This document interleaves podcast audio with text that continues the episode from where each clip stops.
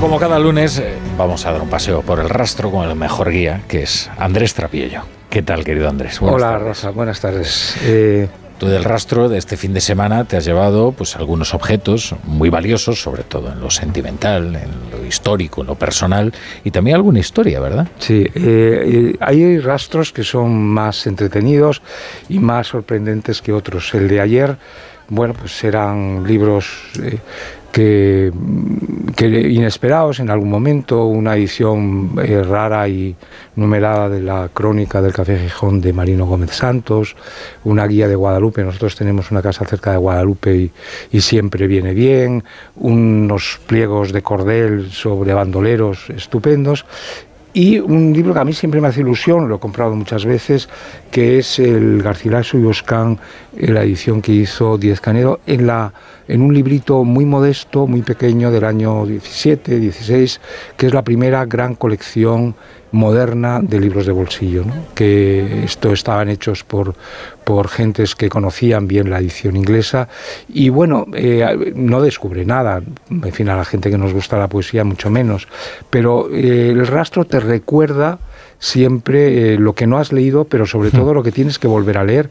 Y bueno, yo ayer pues leí eh, la primera égloga de Garcilaso y algunos de los sonetos y siempre es un reencuentro muy feliz. Pero en fin, como tú decías, hay una historia también. Ah, hay una historia. Hay ¿Y una... qué historia es?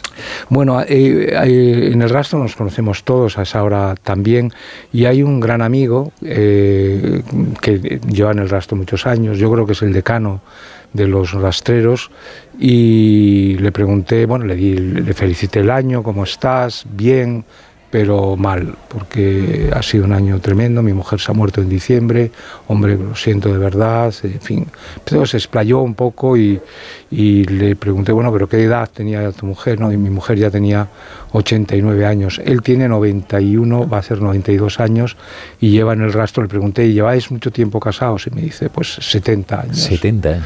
Y estaba destrozado el hombre, es una persona estupenda, buenísima persona, y yo le dije, pues mira, agárrate a esto que es el rastro, que dice, sí, sí, mi mujer me decía al final, eh, pero no vayas al rastro con el frío que hace, con, con, en fin, ya eres mayor y tal, y yo le decía, pero si no voy al rastro, ¿qué hago? ¿Qué hago? ¿Con quién hablo? Y dice, hay semanas en que no hablo con nadie, ¿no? Entonces, o sea, esto... Él, él, debe llevar allí, pues, eh, desde... Pues de los años 50, me contó, al final es de los 40, primeros, eh, primeros, sí, sí, realmente toda una vida, ¿no? Y, y es, bueno, este fue, me, me contó, recuerdo que cuando salió mi libro de Madrid, me dijo, oye, te voy a dar un, un dato, el, el primer desfile de la Victoria se hacían, venían los tanques desde Campamento y desde Garabanchel y pasaban por la ronda que iban hacia la Castellana, en fin, son cosas de estas que, que parece que está uno hablando con don Benito Pérez Galdós. ¿no? Bueno, y es cierto que una muerte, por más que cuando uno alcanza una cierta edad ya es un horizonte, en fin, bastante previsible, pues eh, siempre el fondo es, es, es, algo terrible para alguien que, que, quieres, ¿no? O sea que... Sí, y luego, claro, porque además las muertes a veces te dejan, bueno, te dejan anonadado si son muy cercanas, y cuando no lo son, a veces te dejan, en fin, una cierta melancolía, a todo el mundo, es decir, todo el mundo recuerda, en fin, que esto es muy frágil, que conviene tener a mano a Epicuro porque no, no, no puedes hundirte. Y bueno, cuando uno lee la noticia además de personas que ya son de tu edad, como el caso de Miguel Barroso, que era un hombre po poderoso ¿no? de la información, yo no lo conocí, pero... Ah, te voy a preguntar si lo conociste. No, yo no lo conocí, pero eh, digamos hay un, un, vínculo, en fin, especial, porque hace un par de años en nuestra casa en Madrid es muy pequeña, en el sentido de que somos cuatro o cinco inquilinos solamente, y en uno de los pisos eh, estaban alquilados unos estudiantes y se presentó eh, un día una estudiante muy jovencita, muy joven, hace dos años, quizás tenía 20, muy pocos años, y se presentó como la hija de Miguel Barroso. ¿no? Era una muchacha, bueno, eh, muy garcilasiana, era muy, muy fina, muy delgada, muy dulce. Y claro, cuando encuentras, te encuentras con esta, ya no vive en nuestra casa porque habrá encontrado otro trabajo o, seguirá sus estudios, no sé dónde está, les pierdes de vista. Pero bueno, la vida lo que te, te da son estos contactos efímeros, pero que no son tan superficiales como parece, ¿no? porque inmediatamente mi mujer y yo pensamos en esta muchacha, ¿no? ¿Cómo estaría una muerte tan... Pero entiendo que además sería la hija de Miguel Barroso. Era la hija de Miguel Barroso, de Karma Chacón, eh, no, ah, yo, yo, creo que era de la segunda mujer, creo, ah. ¿eh? Eh, mm.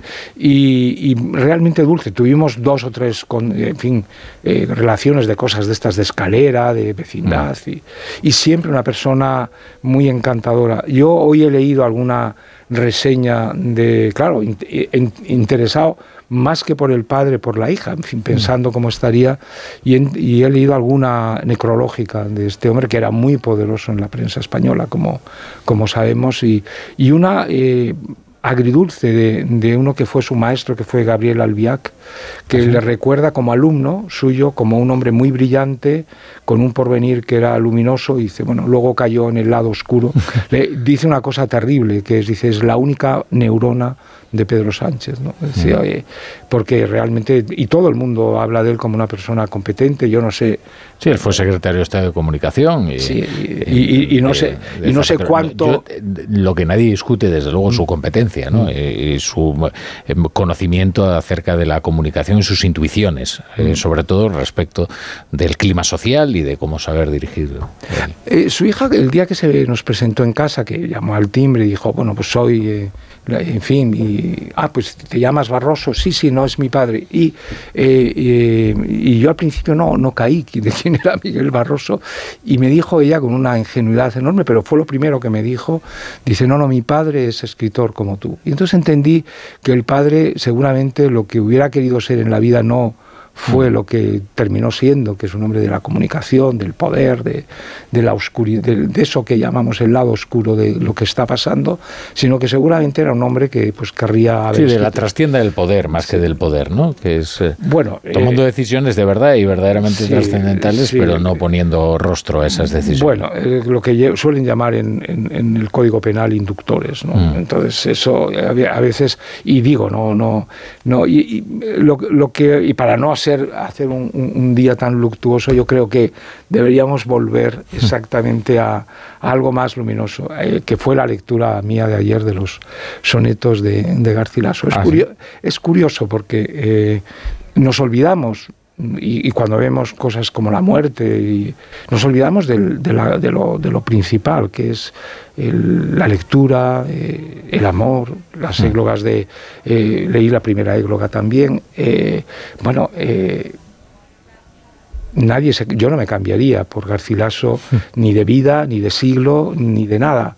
Y sin embargo, cuando uno lee eh, sus cosas, eh, sus poemas, que no es una obra muy dilatada, pues te reconcilias con la vida, ¿no? O sea que el rastro, pues, en fin, a veces vienen todo muy mezclado, ¿no? Como, como, suele, como suele hacer.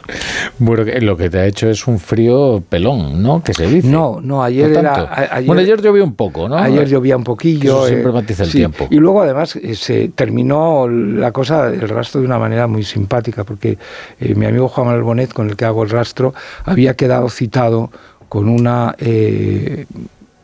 japonesa, hmm. profesora especialista en eh, ultraísmo, que esto es como, como en fin... Poemas de Altozano. Y... Sí, bueno, esto es como a la literatura como la física cuántica, es decir, una cosa muy específica, pero que venía con su marido que era samurái. Y entonces, eh, digo, el, rastro realmente tiene una, una, una, mujer elegantísima, además, estupenda. Bueno, querido Trapillo, pues eh, muchas gracias un lunes más por venir aquí a tu casa, que es la, que es la brújula. Gracias a ti.